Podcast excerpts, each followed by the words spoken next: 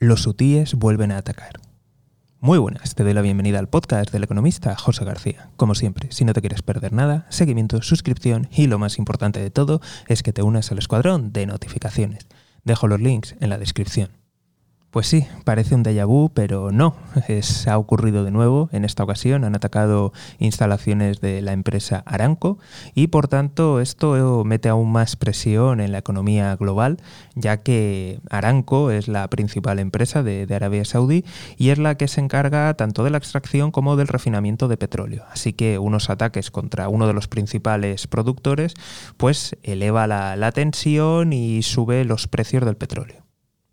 Los rebeldes de Yemen, los hutíes, están librando una guerra, ya que el bando contrario está sostenido principalmente por la coalición de países árabes lideradas por Arabia Saudí y por Emiratos Árabes Unidos.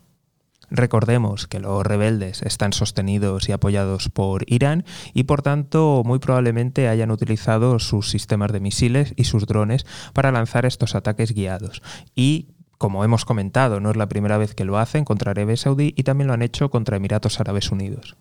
A todo ello hay que sumar que últimamente Arabia Saudí no hace mucho caso a Estados Unidos, ya que le está indicando que por favor aumente la, producción de petróleo para intentar reducir la inflación, pero evidentemente a ellos lo que les interesa ahora mismo es su problema de, de la guerra de Yemen y sobre todo la involucración de Estados Unidos.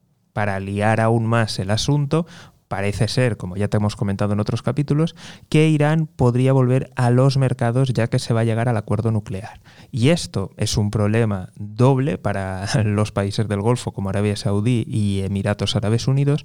En primer lugar, porque entra un competidor, un competidor estratégico que tiene grandes reservas de petróleo y por otro, además, porque ese competidor que ahora mismo le va a entrar capital extra, también está apoyando a los rebeldes hutíes en Yemen y les está financiando.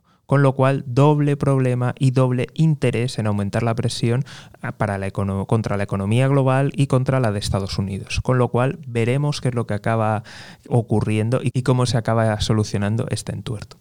Como siempre, si no te lo quieres perder, seguimiento, suscripción y lo más importante de todo es que te unas al escuadrón de notificaciones. Dejo los links en la descripción. Un saludo y toda la suerte del mundo.